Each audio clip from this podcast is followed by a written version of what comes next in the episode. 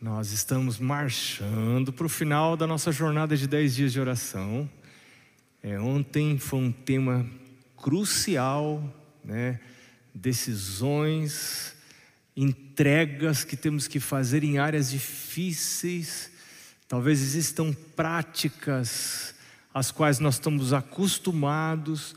Algumas dessas práticas são culturalmente, socialmente aceitas mas não pela palavra de Deus, não por Deus. E elas nos prejudicam, e prejudicam a nossa relação com Deus. Lembra que Isaías 59 diz que os nossos pecados, o, a, o, o ouvido de Deus não está surdo que, para que não possa ouvir, e a sua mão não está encolhida para que ele não possa ajudar, mas são os nossos pecados que fazem separação entre nós e nosso Deus, para que ele não nos ouça. Então, qual é a entrega que o Senhor chamou você a fazer ontem? Às vezes são coisas pequenas. Eu me lembro, eu me lembro de algumas entregas assim, bem definidas que Deus me chamou para fazer. Eu não tenho tempo para contá-las, né? Algumas ligadas a hábitos físicos, hábitos de alimentação, hábitos de bebida, hábitos relacionais. É, é, é algo sério, sugerido por em Tessalonicenses por Paulo, brincar com corações. Existem pessoas que jogam charme em direção a outras pessoas, é, sem intenção e às vezes sem possibilidade de um relacionamento sério. E começam a conquistar corações porque gostam dessa brincadeira. E é pecado sério aos olhos de Deus roubar sentimentos das pessoas. É roubo, roubo sério. E a Bíblia diz que Deus é vingador desse tipo de roubo. É coisa muito séria. Você não está mexendo com a pessoa, você está mexendo com Deus. E eu, quando entendi isso, tive que. Eu me lembro que tive que pedir perdão a uma pessoa. Se eu quero a bênção de Deus, eu sei que eu errei, eu preciso pedir perdão a essa pessoa. E foi uma, foi uma situação muito difícil. Já era casado, já era pastor, e Deus falou assim: filho, lá atrás ficou um negócio enroscado na sua vida. Você brincou com corações, não foi correto, você precisa pedir perdão. Pecado confessado é pecado perdoado o Senhor perdoa. E a gente às vezes paga um mico, mas é melhor pagar mico diante de gente e ficar acertado com o Pai do céu, está tudo certo lá em cima. A porta está aberta, o caminho está aberto para a bênção, para o Senhor abençoar. Que coisa maravilhosa isso. E as nossas orações são ouvidas. Diante do trono de Deus existe um altar de incenso, diz o livro do Apocalipse. Diante desse altar de incenso, sobe a fumaça, que são as orações do sono, dos santos. Então, quando você ora, orações dos santos, não santo do pau oco, santos. Quem são os santos? São pecadores, pessoas erradas, que confessam pecados, que temem a Deus. O que é temer a Deus? Eu vou pesquisar, eu quero saber qual é a vontade de Deus. Qual o conserto que Deus tem para fazer? Quais são os mandamentos de Deus? Eles são para minha vantagem, são para o meu bem, não são contra mim, são a meu favor. Eu, eu não quero fugir, não quero me esconder dos mandamentos de Deus. Eu quero descobrir. Eu quero, eu quero ser confrontado com os mandamentos de Deus. Porque se eu conheço e se por acaso eu não estou, minha vida não está de acordo com o mandamento de Deus, eu posso confessar. Eu posso dizer, meu Deus, eu estou errado nisso, o senhor me ajuda. Eu, falo bem a verdade para o senhor, eu não estou nem afim de fazer o que o senhor está falando para fazer. Para mim, nem é legal, não tenho essa inclinação, mas o senhor me ajuda. Eu dou autorização. Olha, olha a petulância do Zé, né? Falar para Deus, dou autorização, mas é mais ou menos assim mesmo. Eu dou autorização para o Senhor mexer na minha cabeça, no meu livre-arbítrio, e o Senhor mudar meu gosto, mudar minha inclinação, mudar minha vontade. Deus fala: pronto, agora é essa oração eu estava esperando. Agora eu posso mandar o meu Espírito Santo sobre você e criar em você um novo coração. É, vida cristã não é uma questão de fazer as coisas certas. A vida cristã é uma questão de gostar de fazer as coisas certas. Você pode até fazer as coisas certas, e você pode escolher fazer as coisas certas. Agora você não pode gostar das coisas certas sem um milagre. E esse milagre se chama conversão. E é quando o Espírito Santo toma posse do seu corpo, da sua mente e começa a transformar a corrente dos pensamentos, né? Que coisa maravilhosa! Esse é o milagre de Deus que Deus pode fazer. Hoje é, o tema é oração e a vitória. Esse é um tema para quem acha que as coisas não estão dando certo. Então, se você acha que, olha, pastor, as coisas não estão dando certo, está dando tudo errado, tudo errado, tudo errado, esse tema possivelmente seja para você, né? Por que, que, por que coisas dão errado? Bom, primeiro, nem tudo que dá errado dá errado. Porque a palavra de Deus diz que todas as coisas contribuem para o bem daqueles que amam a Deus. João Batista foi decapitado, ele achou que estava dando tudo errado e na verdade estava dando tudo certo. Paulo foi decapitado também, está tudo certo. Né? É, às vezes, eu, eu me lembro uma época que eu estive doente, tive a morte no hospital, e eu pensando assim, nossa, o que, que eu fiz de errado? É, eu fiz muita coisa de errado, mas não era por isso que eu estava lá. É, pecado confessado e pecado perdoado. É, e Deus pode ter plano que eu descanse. Eu contei para vocês no início dessa semana que eu pensei que pensei tinha uma grande chance de eu ter câncer há uns, há uns meses, poucos meses atrás, né? E eu tive que começar a lidar com esse assunto. Ah, Deus não gosta de você, Deus rejeitou você. Não, não, não necessariamente. Mas quando coisas dão errado, eu preciso fazer algumas perguntas. E, e, e o texto que nós vamos estudar hoje, na palavra de Deus, que está em Josué capítulo 6 e capítulo 7, vai nos ajudar a descobrir que perguntas a gente tem que fazer. Eu quero convidar você para pegar a sua Bíblia. Nós vamos ler vários textos aqui em Josué capítulo 6, capítulo 7. É, o povo de Israel estava chegando perto de Jericó, e Deus deu uma ordem para eles. Verso 3 do capítulo 6: Vocês vão rodear a cidade e vão marchar rodeando a cidade por seis dias. Sete sacerdotes vão levar sete trombetas. Olha, tudo sete, né? Que interessante. Sete sacerdotes, sete trombetas de carneiro vão adiante. No sétimo dia vocês vão rodear a cidade sete vezes e os sacerdotes vão tocar as trombetas. Inclusive no sábado, porque fizeram sete dias consecutivos. Eu não sei que dia que eles começaram, mas um desses dias foi sábado. E Deus falou. Quando Deus falou, você faz. Não, hoje é sábado, eu não vou marchar. Ei, Deus falou para você marchar, meu filho, vai marchar. Então, seis dias, uma volta, no sétimo dia, sete voltas.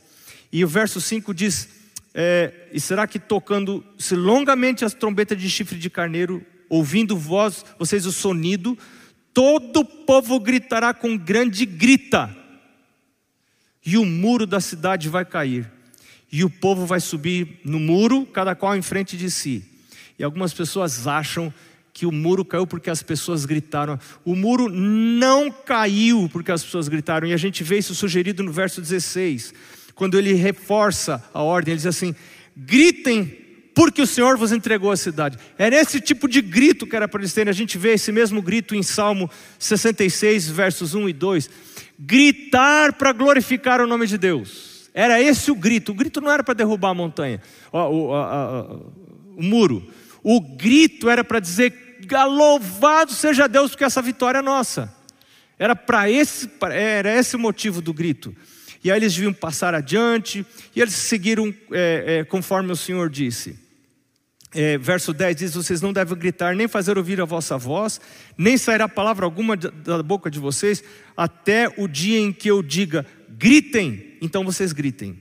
E aí, verso 15: No sétimo dia madrugaram é interessante você anotar na Bíblia todos os versos em que aparece a palavra madrugada ou bem cedo de manhã, né? Jesus saía bem cedo, alta madrugada ainda para orar, diz lá Marcos capítulo 1, né?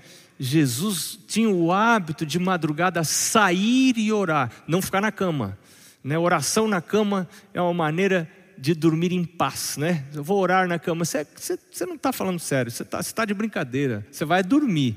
Né? Não dá para você ficar na cama e orar na cama. Tem que sair da cama. Por isso tem que deitar cedo. Eu tenho orado tanto a Deus. Meu Deus, me ajuda a centralizar as atividades no meu dia na primeira hora, na hora de acordar. Para isso você tem que mudar todas as suas rotinas, alterar as rotinas, a hora de deitar, o jeito de comer à noite, tanta coisa para aquele seu momento de oração que você vai à presença de Deus. Aqui, madrugada, eles se levantaram no sétimo dia, rodearam a cidade sete vezes e gritaram. Né? É, gritem, verso 16, porque o Senhor entregou a vocês a cidade. Porém, a cidade será condenada, ela, tudo quanto nela houver, somente Rabi iria viver, porque eles tinham escondido os mensageiros. E agora no verso 18 tem algumas coisas interessantes. Deus disse: Mas vocês se guardem das coisas condenadas, para que Tendo vocês condenado essas coisas, não as tomem, e assim torneis maldito o arraial de Israel e o confundais. Porém, olha que coisa interessante: toda prata, todo ouro e utensílios de bronze e ferro, eles deveriam pegar. Todo mundo era para pegar, não era para pegar nada, mas utensílios de prata, ouro, bronze e ferro todo mundo devia pegar, e todo mundo pegou. Tecido de prata, ouro, bronze, ferro, mas devia pegar e levar para onde? Para o tesouro da casa do Senhor. Era para ser para o tesouro do Senhor. Que coisa interessante. Sabe, eu estive dando uma olhada aqui na Bíblia, em alguns outros textos relacionados com esse conceito. Lá em Deuteronômio capítulo 17, por exemplo, você vê um conselho conselho não, uma ordem de Deus para os reis de Israel. Lá em Deuteronômio 17 diz assim: que o rei, eu estou vendo que alguns estão folhando a Bíblia, começa no verso 14 e vai até o verso 20. Eu não estou com a Bíblia aberta em Deuteronômio, mas você pode abrir. Lá diz assim: o rei que for rei de Israel, ele não pode é, amontoar cavalos, nem ter muitas mulheres, e nem ter muita prata e ouro. E a quarta coisa é que você deve escrever a lei do Senhor todos os dias da sua vida. Você vai copiar todos os dias. Acabou, copiar, essa copiar de novo todos os dias. Para que você não se engrandeça e para que você aprenda a temer ao Senhor, está escrito lá. Lembra que é importante o temor do Senhor. O temor do Senhor é o princípio da sabedoria. O anjo do Senhor se acampa ao redor daqueles que o temem e os livra. É aqueles, o Senhor atende a voz daqueles que o temem é, a Senhor atende a oração daqueles que o temem. O temor do Senhor é muito importante. Como desenvolver o temor do Senhor? Uma das maneiras de desenvolver o, desenvolver o temor do Senhor é restringindo os meus ganhos. Meus ganhos em cavalos. O que, que isso significa para a sua vida? Meus ganhos em mulheres, o que, isso significa para a sua vida? Meus relacionamentos. Cavalos significa o poder da vitória. Não, não, não, peraí, o poder está na mão de Deus. É Deus que vai dar o poder para você.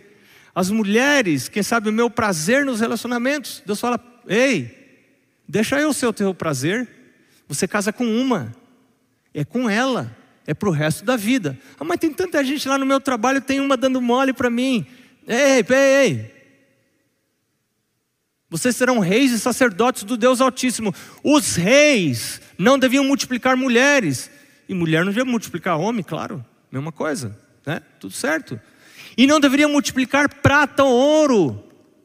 Eu estou convencido, estou convencido que Deus me pede para devolver o dízimo e oferta, o pacto, para eu ter menos, não é para ter mais, é para eu ter menos. Porque quando eu tenho menos, eu me torno vulnerável. Eu preciso orar mais, eu preciso orar a presença de Deus, eu preciso da ajuda dEle. É para isso que Deus, como pediu para os reis. E aí você vê a história de Davi, tem alguns exemplos aqui que eu anotei. 1 Crônicas capítulo 18, verso 7 a 11. 1 Crônicas capítulo 26, verso 27, que Davi seguiu essa orientação em relação, Davi não seguiu em relação a mulheres e trouxe uma série de problemas à sua descendência. Porque Davi casou com muitas mulheres, mas em relação a prata e ouro, Davi obedeceu certinho, porque a prata e o ouro que ele ganhava nas conquistas, ele dedicava para a construção do templo. Não vou ficar com isso para mim. Eu não quero ter esse poder de riqueza. Eu não preciso de muito. Eu não preciso desse tanto. Eu quero dedicar isso ao Senhor, para as coisas dele. Vou adorar o Senhor com isso aqui. Não devo ficar com muito, para que eu aprenda a temer ao Senhor e a depender dele. E porque é muito difícil eu ter muito dinheiro e não confiar muito no dinheiro. E Deus fala, filho Deixa ficar comigo isso. Jericó era a primeira cidade a qual os filhos de Israel estavam conquistando. E na Bíblia tem uma oferta chamada oferta das primícias. A primícia pertence ao Senhor. Lá eu contei isso no Lições da Bíblia, né? Em algum desses episódios do programa Lições da Bíblia desse trimestre, é, que tá, a gente está estudando essa lição tão interessante, né? Sobre é, recursos. Eu agora esqueci o título da lição. Enfim, mas você sabe o título. É. E eu estava contando de uma experiência de uma mulher que vive lá perto da gente em Maryland, que é amiga nossa. Ela contou para a Mari. Ela disse: Olha, eu alugo, eu tenho é, pequenos apartamentos para alugar. Ela tem vários apartamentos para alugar. Ela diz: cada novo inquilino, o primeiro aluguel completo é do Senhor. Devolvo o dízimo, a oferta e o resto é do Senhor. E ela falou para Mari: Eu nunca fico com um apartamento vago. Sai um, já entra outro. Sai um e entra outro. A oferta da primícia, a primeira parte é do Senhor. Essa oferta da primícia era tão importante que ela era dada antes do dízimo, na época do povo de Israel.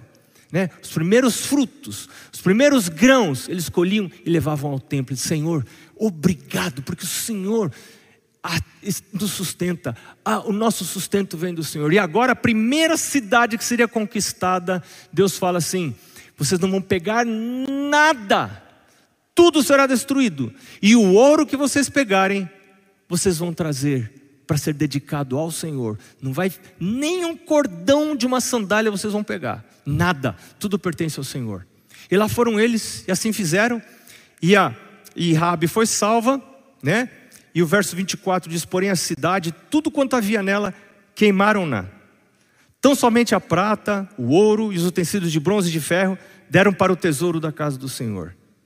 E assim, verso 27, era o Senhor com Josué e corria a sua fama por toda a terra. E agora, capítulo 7 apresenta uma história muito interessante, triste, mas interessante. Tinha um cara chamado Acã. E o Acã estava lá, na guerra, e quando aquela confusão, aquela confusão, soldados subindo, pulando as muralhas caíram.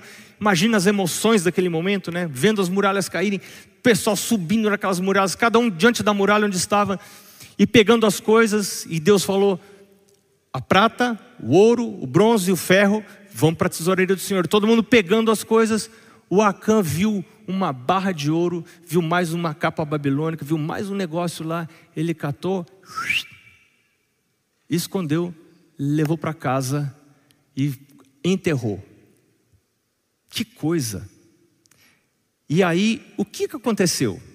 Eles foram conquistar a cidade de Ai, a segunda cidade. Josué enviou alguns espias, eles olharam a cidade, falaram: é pouca gente, você pode mandar três mil homens só. Mandou três mil homens, quando foram atacar a cidade de Ai, com três mil homens, os poucos homens que estavam na cidade de Ai derrotaram o povo de Israel. 36 morreram e os outros ó, fugiram. E agora o Josué ficou com medo. Josué falou: Minha nossa, agora a fama vai se espalhar de que uma cidade, tudo bem, foi aquela conquista maravilhosa em Jericó, muros caem, mas agora um punhadinho de gente desbarata nossos exércitos. E agora o povo vai nos atacar, vão perder o medo e vão nos atacar. E Josué vai orar a Deus. Verso 6. Essa foi a crise. Essa foi a crise. O exército vitorioso foge de um grupo pequeno. Crise. Você está vivendo a crise, Você está vivendo uma encrenca, você está vivendo um problema. Qual foi a reação do líder? Qual foi a reação de Josué? Verso 6 diz: Josué rasgou as suas vestes e se prostrou em terra sobre o rosto perante a arca do Senhor até a tarde. Gente do céu, quanto tempo você fica ajoelhado na sua havaiana? Eu, pensa, pensa nessas palavras aqui.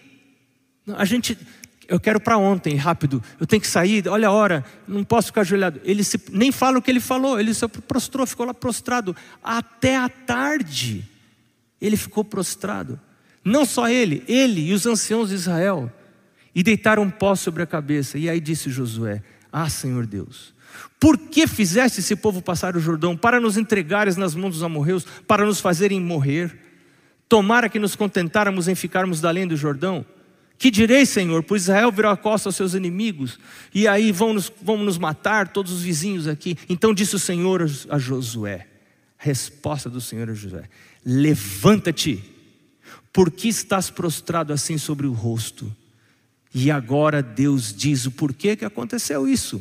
Israel pecou e violaram a minha aliança aquilo que eu lhes ordenara, pois tomaram das coisas condenadas e furtaram e dissimularam e até debaixo da sua bagagem puseram. Deus falou: olha o que aconteceu, aconteceu isso, isso, isso, isso, isso, isso, isso. Eu vou dizer uma coisa para você. Se as coisas não estão dando certo para você, pergunta para Deus o que aconteceu.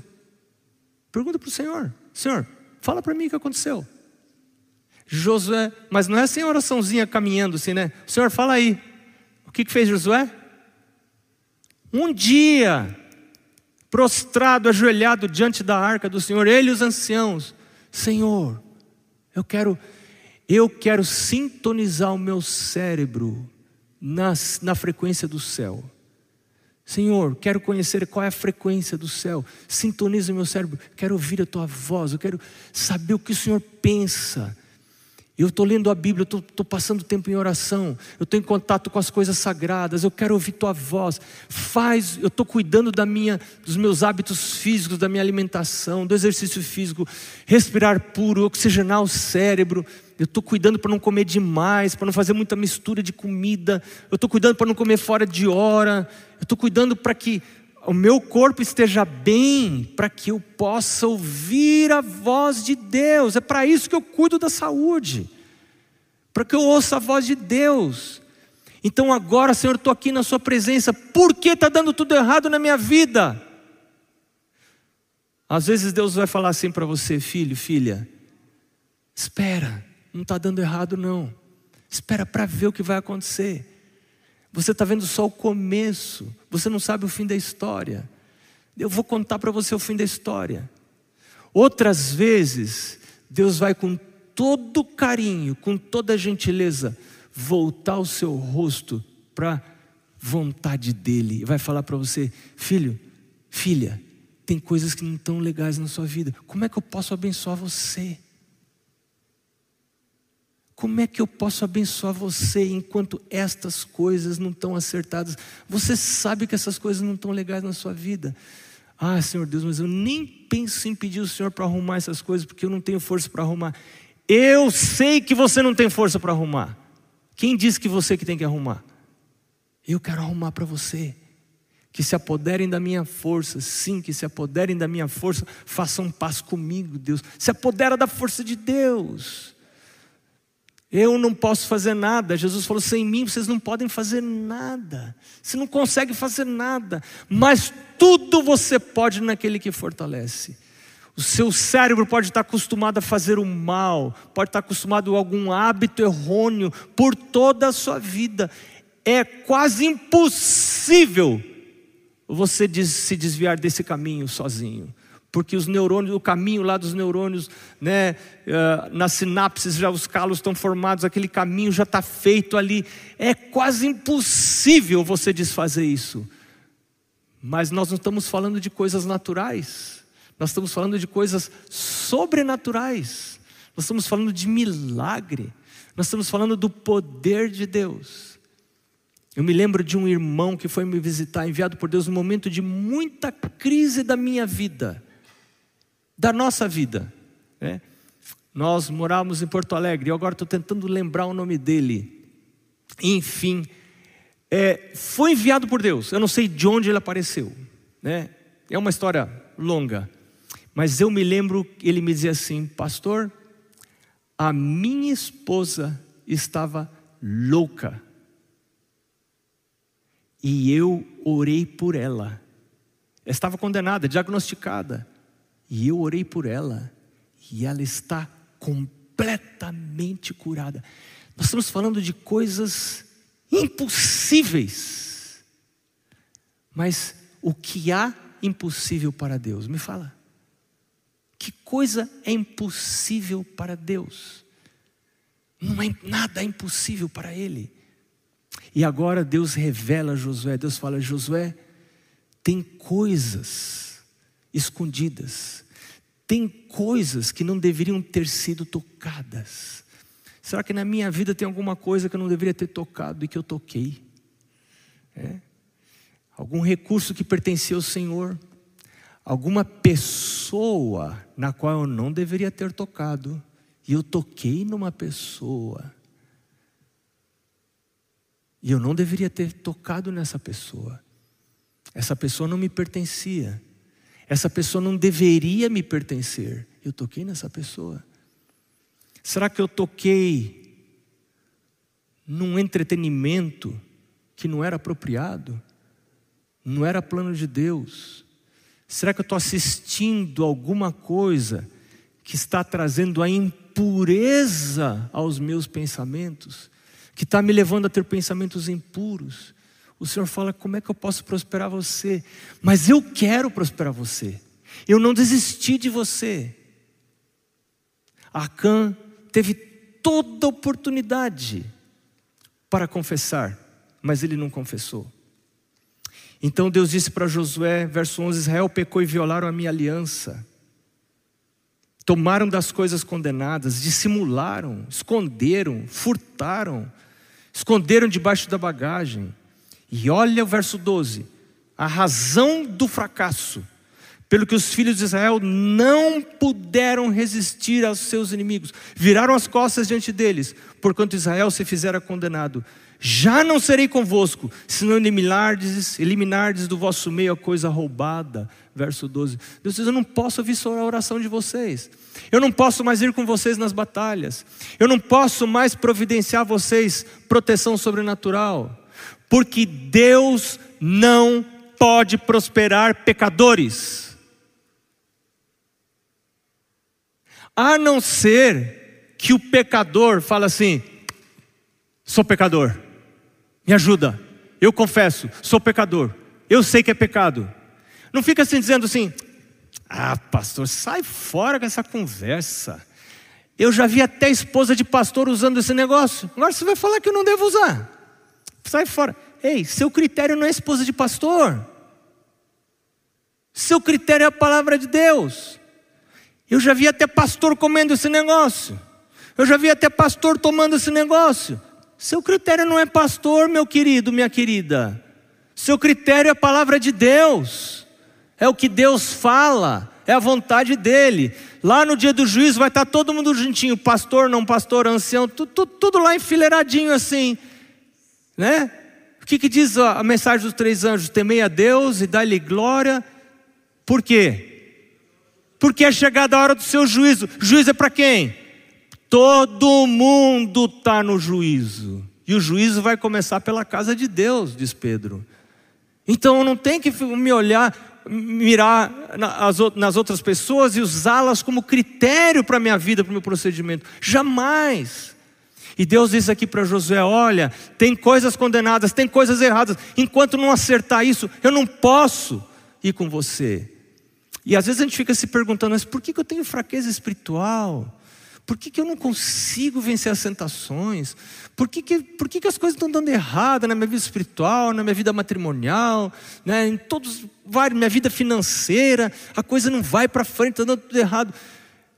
Tem coisa errada? Pode ser. Pode ser que está passando por uma fase difícil, como passou Jó. Jó, os amigos falaram: aí Jó, você viu que tem coisa errada na sua vida. Jó falou: mas que coisa errada? Ah, vai ver que você está olhando para a mulher do outro. Jó falou: Olha lá, Jó capítulo 30, Jó fala assim: Deus olha para mim vê se algum dia eu olhei para uma mulher com, com intenção diferente. Olha para mim, se eu fizer isso, me julga, Deus, e que a minha mulher sirva a um outro homem. Me olha, Deus. Ah, não, Jó, então porque você não ajudou o necessitado. Jó diz: Eu trazia o necessitado para minha casa. Eu procurava onde tinha necessidade. Eu não esperava que ele vinha falar comigo. Jó não tinha nada errado na vida e sofreu. Bom, pode ser que, que o meu caso seja o caso de Jó. Então, deixa Deus resolver o teu problema. Deixa Deus fazer com você o que ele fez com Jó. Espera o momento certo. A mulher de Jó até falou assim: Jó, xinga a Deus e morre. Fala aí um palavrão, fala para Ah, não quero mais saber de Deus. É, morre, Jó. Não, Deus não serve para você. Jó disse: Mulher, você está louca. Não fala isso. A gente não faz isso. Não, mas quando eu estou passando por uma crise, eu preciso fazer igual Josué eu preciso gastar um dia lá na minha vaiana, ajoelhadinho na frente da arca do Senhor. A arca, por que, que ele ajoelhou na frente da arca do Senhor? O que, que tinha dentro da arca do Senhor? A lei de Deus. Senhor, eu, eu, eu, eu reverencio o Senhor, a sua lei é um reflexo do seu caráter. Eu estou aqui diante da arca, dizendo o seguinte: eu valorizo os teus mandamentos, eu não levo na brincadeira os teus mandamentos, eu não levo com, com leveza os teus mandamentos, eu valorizo os teus mandamentos, eu quero entesourar os teus mandamentos, eu quero valorizar, eu quero cumprir. Tanto estou ajoelhado diante da arca, mas me ajuda, meu Deus, me revela. Deus revela para você, Deus vai mostrar para você, e aí você tem oportunidade de de consertar. E agora, uma outra coisa interessante que me vem nessa história: pecado em uma direção pode trazer consequências em outra direção. Você vê, o, o rapaz pegou coisas condenadas, mas onde que o povo de Israel sofreu? Na batalha. Tinha nada a ver uma aparentemente não tinha nada a ver uma coisa com a outra. E às vezes a gente não relaciona o sofrimento com o erro. Aparentemente é assim: se você fumar, vai ter câncer no pulmão. Essa é uma relação natural. Mas às vezes o pecado, a consequência do pecado aparece num lugar completamente diferente. Você nem imagina, ele aparece lá. Garota, deixa eu falar um negócio para você. Você está namorando com alguém que não devolve o dízimo Pergunta para o seu namorado se ele devolve o dízimo. Infidelidade em uma área vai produzir infidelidade em todas as outras áreas. Será que esse cara vai ser fiel para você? No caso de Acã, o que levou Acã a tomar a capa? O que levou Acã a tomar essa capa? A falta da noção da presença de Deus. Ele estava tão distante de Deus que ele ousou imaginar que ele podia esconder. Olha, olha que, que, que infantil. Ele ousou imaginar que ele podia esconder o ouro, as coisas preciosas e a capa. Acha que Deus não está me vendo?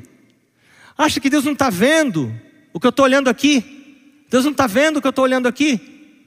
Eu estou olhando essas coisas, depois venho à igreja, Senhor, vou cantar lá na frente, sei lá, vou, vou ensinar na, na escola sabatina.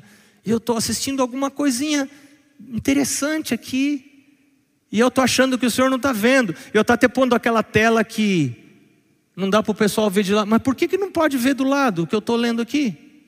É, por quê? Por que, que não pode ver aqui do lado o que eu estou vendo no, no celular? Qual é o problema? Qual é o problema de ver o que, que eu estou olhando no meu celular? Nós somos uma carta aberta. Eu dizia para as minhas meninas, né, quando elas é, moravam com a gente, agora estão casadas, têm a vida delas. dizia, filha, se você precisa fazer alguma coisa escondida, provavelmente é errada. Por que esconder? Né? Ah, ah, se você vai fazer, inclusive, a, a relação sexual. A gente, quando vai praticar a relação sexual dentro do plano de Deus, não é nada escondido, você chama todo mundo e avisa, né? Chama o pai, a mãe, vovó, tio, tia, avisa, olha, agora nós vamos. Aí faz uma festa, faz docinho, vai para a igreja, faz oração, tudo coisa mais linda, tudo sabido. Né? E aí, quando a, a, a menina aparece com a barriga, a barriga vai crescer. Não tem esse negócio de esconder, fugir, vai para outra cidade. Tá não! Todo mundo bate palma, faz festa, abre bolo, se é rosa, se é azulzinho, coisa mais linda. Tudo conhecido, tudo revelado. Não tem nada para esconder. Se está escondido, tem alguma coisa que não está legal aí. Seja o que for. E agora Deus diz para Josué, verso 13: Dispõe-te santifica o povo e diz: santificai-vos para amanhã, porque assim diz o Senhor Deus de Israel: há coisas condenadas no vosso meio, ó Israel. Aos vossos inimigos não podereis resistir enquanto não eliminardes do vosso meio as coisas condenadas. Eu imagino, eu só posso imaginar as coisas que o Espírito Santo está falando lá na sua cabeça, porque às vezes termina o culto Várias vezes, pastor André, garanto que já ouviu isso, as pessoas dizem, pastor, obrigado porque você falou isso, isso. Eu não falei isso. Não lembro de ter falado isso. Mas sabe o que, que aconteceu? Enquanto a palavra de Deus está sendo pregada, o Espírito Santo está lá assim, ó, na sua cabeça, ó, falando, falando. Se você fala, Senhor, fala para mim. Aí o Espírito Santo vai falando coisas que o pregador nem falou. E a oração que a gente fez ali dentro, agora há pouco, foi assim: Senhor, fala para o teu povo. Então, é, eu imagino que o Espírito Santo pode estar falando para você, filho, tem alguma coisa que não está legal na tua vida. Eu quero dizer para você que é simples resolver isso. É só você falar para o Senhor: Senhor, eu sei, eu quero, me ajuda. O Senhor vai tomar a sua mão. Eu quero contar para você uma história que aconteceu com a gente no nosso primeiro ano de casados. Nós nos casamos, eu já contei para vocês, na época como estava a economia do país, nós nos casamos e uma coisa interessante, eu saí de casa para casar. Eu fiquei na casa do meu pai e da minha mãe até o dia do casamento. Então me casei, quando voltei da lua de mel, já não voltei mais para dentro da casa do pai e da mãe, voltei para a nossa casinha, né? E aí eu comecei, até ali, eu nunca tinha feito compra de supermercado. Nunca na minha vida porque minha mãe e meu pai compravam, eu comia, estava lá na casa deles. Agora, de repente, eu fui fazer compra no supermercado, fui comprar pão, fui comprar fruta, fui comprar isso, fui comprar aquilo. Aí fui no banco, eu já comecei a trabalhar, tinha trabalho, tinha emprego, o Mari tinha emprego. Aí me deram um talão de cheque, eu fiquei todo orgulhoso. Me deram um cartão de, de débito e o banco me deu, me fez o favor de me dar cartão de crédito. Eu achei aquilo muito legal, ter um cartão de crédito, né? Cartão de crédito é uma coisa bacana, sabe? Você passa assim, compra qualquer coisa que você quer. É, e eu achei aquilo muito legal, era uma brincadeira gostosa e comprando, comprando, comprando, comprando. Gente do céu, que coisa, né? Quando a cabecinha não ajuda, o corpo padece, diz o meu sogro, né? A cabecinha não ajudava. E, gente, no primeiro ano de casados, nós estávamos os dois endividados, pendurados no banco, pagando juro. E eu entendi claramente a figura do negócio. E já naquela época eu sabia qual era a solução. A solução, eu não queria a solução. Deixa antes eu fazer um parênteses para você. Por que, que as pessoas têm dívidas? As pessoas têm dívidas por várias razões. É, raros casos são razões inevitáveis, são catástrofes que acontecem na vida que não dá para evitar e você acaba entrando em dívidas. Mas são casos raríssimos na, maior, na maioria dos casos, é cobiça. E, e é o que a gente está estudando na lição dessa semana. E na descrição desse vídeo você vai encontrar, no vídeo de hoje você vai encontrar alguns episódios do, do meu canal de podcast para você escutar sobre a cobiça e sobre questão de dívidas, como você evitar as dívidas e como sair das dívidas. Então, você ouça lá é, esses episódios. São três episódios que estão sugeridos para a lição de hoje. Inclusive, na descrição do podcast, desse podcast. Bom, como é que a gente faz para não entrar em dívida? A dívida, na maioria das vezes, é por cobiça. Eu quero coisas que eu não posso comprar. E eu não faço contas né, de quanto eu tenho. E eu não aprendi que eu preciso gastar menos do que eu ganho. Né? Toda casa deve ter um funil. E esse funil precisa estar virado para o lado certo a boca grande virada para cima e a boca pequena virada para baixo. Ou seja, precisa entrar muito e precisa sair pouco, muito menos do que entra. É simples assim. Quando entra, quando sai a mesma coisa que entra, você já está enrolado. Agora, quando sai mais do que entra, significa que o seu funil está com a boca virada para baixo. Está né? Tá entrando pouco e está saindo mais.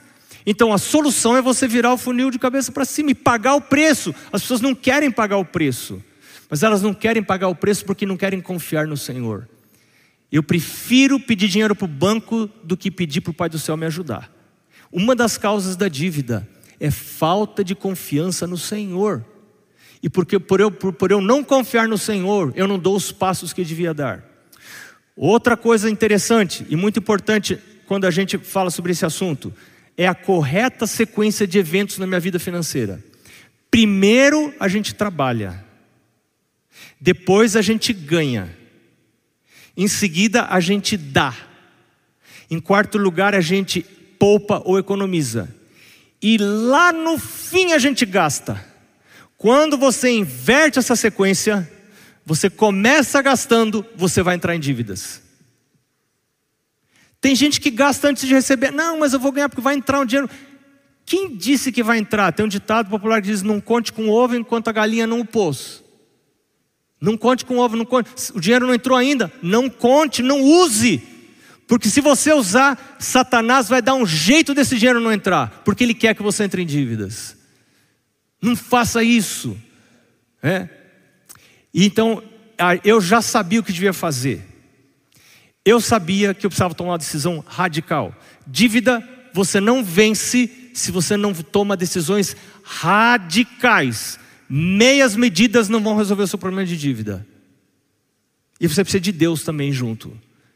Então, o que, que a gente fez? Nós cortamos o cartão de crédito com a tesoura, assim, ó. Pá! Cortamos o cartão de crédito. Paramos de usar cheque, porque naquela época o cheque especial era uma tentação muito grande. Você dava cheque, às vezes pedia para esperar por tantos dias, e aí você vai perdendo o controle. Nós passamos a viver com cartão de débito, comprar à vista, comprar no dinheiro. Tem dinheiro, compra, não tem dinheiro, não compra. E agora começa a nossa história. Porque chegou um dia que a Mari saiu para o trabalho, e ela era professora numa escola adventista.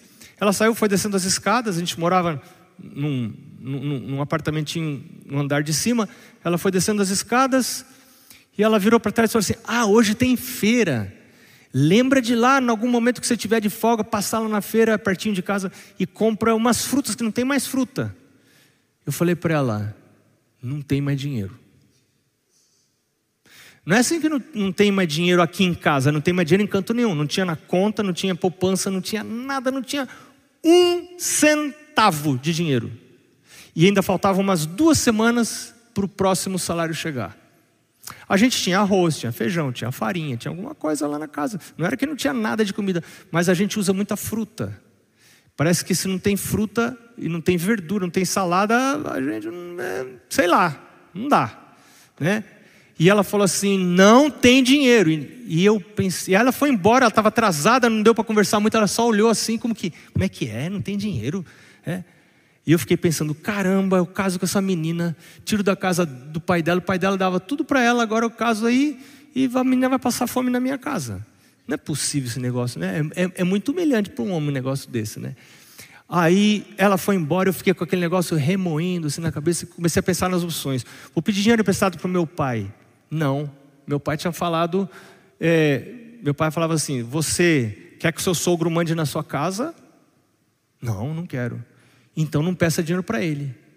Porque a Bíblia diz, o livro Provérbios fala que quem toma emprestado é servo daquele que empresta. E a Bíblia diz: Não deveis nada a ninguém, a não ser o amor com que vos. Né? Então, eu não devo tomar emprestado. Para mim, isso é uma regra de ouro. Dinheiro não se empresta. Eu vivo com o que tem. Não devo, não devo tomar emprestado. Ah, pastor, mas o que vai fazer? Você tem a sua vaiana, meu amigo. Vai lá, dobra o seu joelho, peça ao Senhor. Eu vi, não podia pedir meu sogro, não podia pedir meu pai, meu pai, porque meu pai não tinha. Eu também não queria que meu pai mandasse na minha casa. É? E aí, o que, que eu vou fazer? E eu me lembro naquele dia, eu me ajoelhei e orei e falei: Senhor, eu não sei o que fazer, Eu não sirvo para sair pedindo dinheiro para os outros, mas o senhor sabe que não tem mais dinheiro aqui. E eu precisava comprar comida. O que, que eu faço, meu Deus?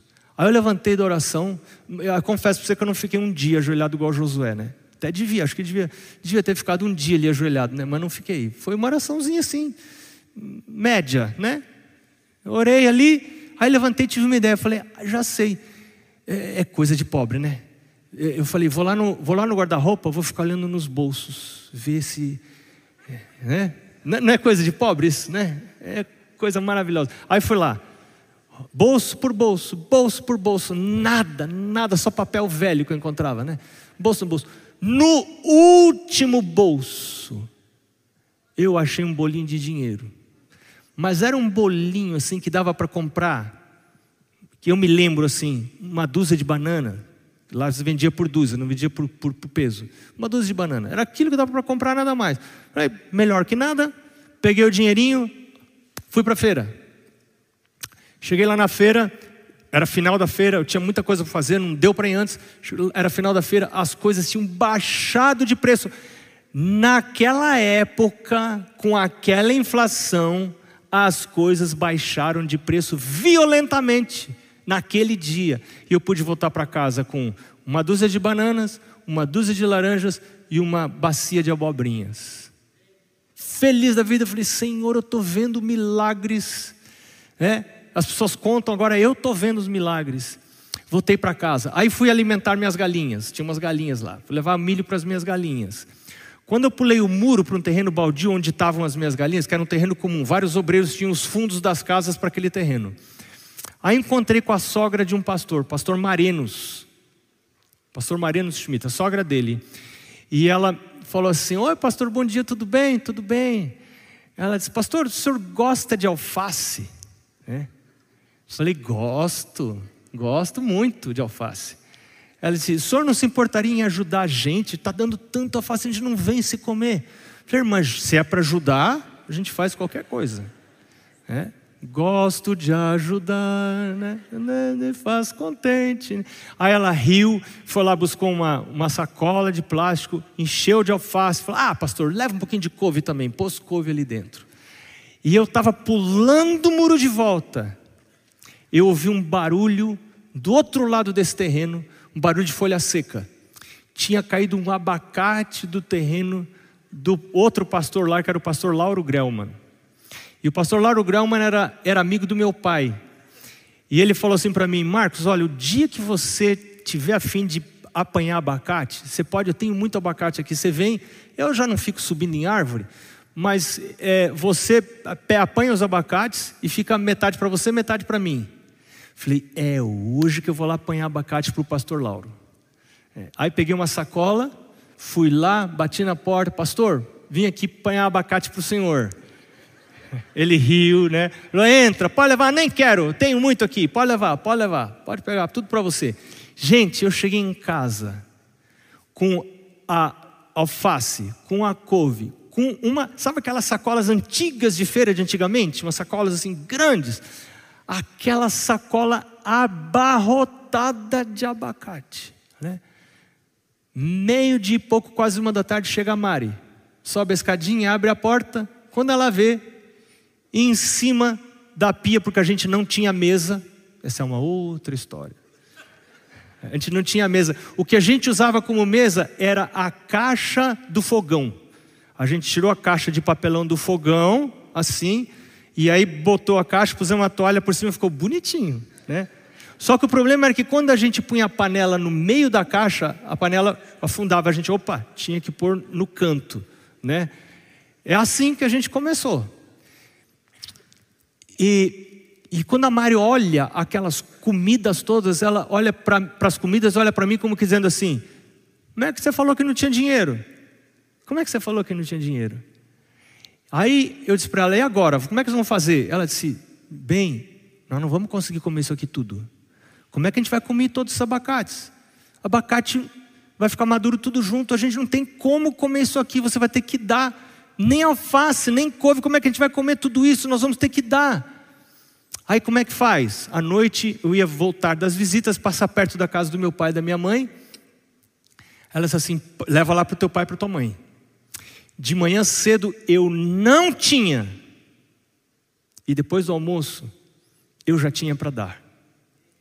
Eu peguei aquelas coisas, fui fazer as visitas, ficou dentro do carro. Na volta, umas nove e meia da noite, eu passei na casa do meu pai. Quando chego perto da casa do meu pai, cheirinho de pão. Minha mãe fazia um pão integral que você não calcula. Que coisa gostosa. Aí abri a porta, minha mãe veio abrir a porta, ainda de avental, né? Nove e pouco da noite de avental. Falou, filho, eu falei para teu pai levar um pão para vocês, mas tá aí sentado, não vai. É, toma aqui, eu preparei um pão para vocês. E também peguei leite lá na, das, das vacas do, do, do colégio, que era do lado do, do, do, que é hoje o NASP, disse assim, ó, as vacas, né, leite tipo A, etc. Leva aí dois litros de leite. E eu me lembro assim que eu entrei no meu Fiatzinho 147 azulzinho, né, e liguei o motor, andei um pouquinho e parei para chorar. Parei para chorar. E eu falei assim: eu sei que o meu redentor vive. Nós adoramos um Deus vivo. Quando você faz o que tem que fazer, e a gente tem o privilégio de saber o que tem que fazer, porque Deus revela o que tem que fazer, a gente abre porta para Deus agir. Deus está chamando você hoje. Se você estiver passando pelas águas, Ele quer falar para você: não tenha medo, eu estou com você, eu estou contigo. As fortes ondas não podem submergir você. Eu tenho planos para você. Eu quero convidar você para cantar. Quero convidar o pessoal para cantar com a gente. E, e eu quero convidar você para se colocar em pé, para a gente cantar esse hino, que é a voz de Deus falando com você.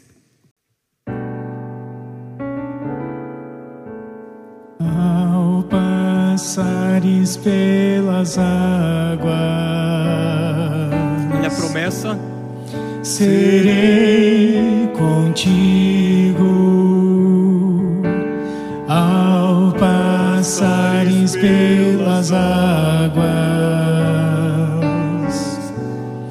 serei contigo. Se o Senhor estiver com você, olha o que acontece. Rios caudalosos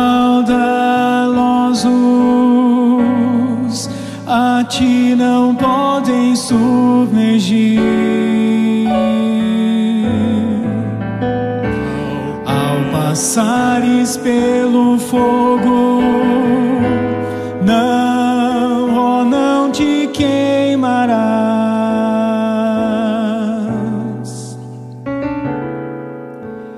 Ao passares pelas águas,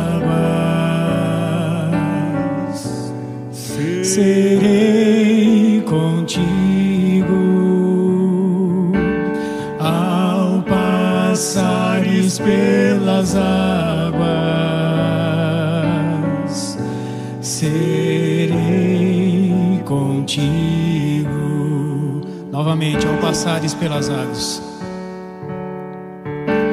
Ao passares pelas águas. cantar um pouquinho mais rápido?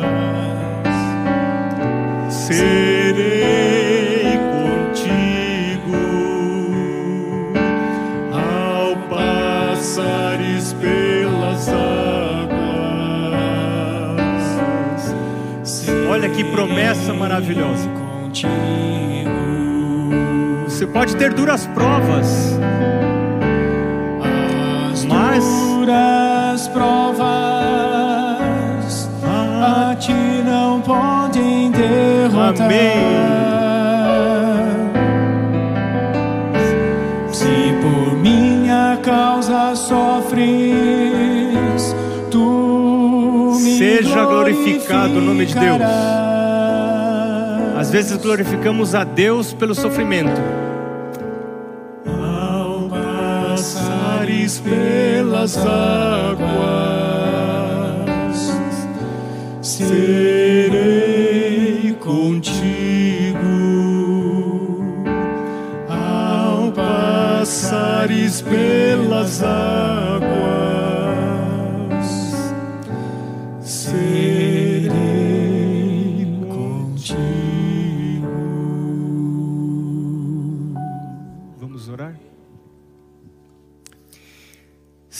Deus, pode ser que alguém aqui hoje esteja passando pelas águas, águas turbulentas, difíceis de serem transpostas.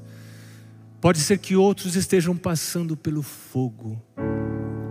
Pode ser que alguns de nós vão passar pelo fogo ou pelas águas muito em breve, mas nós não queremos temer. Nós queremos confiar que o Senhor vai estar conosco e que a vitória é certa para aqueles que temem ao Senhor. Ainda que às vezes a vitória não se parece como tal diante de olhos humanos e frágeis como os nossos, mas nós queremos confiar que, mesmo em meio ao sofrimento, todas as coisas contribuem para o bem daqueles que amam a Deus. Queremos confiar que se Deus é por nós, quem será contra nós? Então entregamos nosso sofrimento nas tuas mãos e queremos aprender a glorificar a Jesus através do sofrimento. Nós rogamos isto em nome de Jesus. Amém.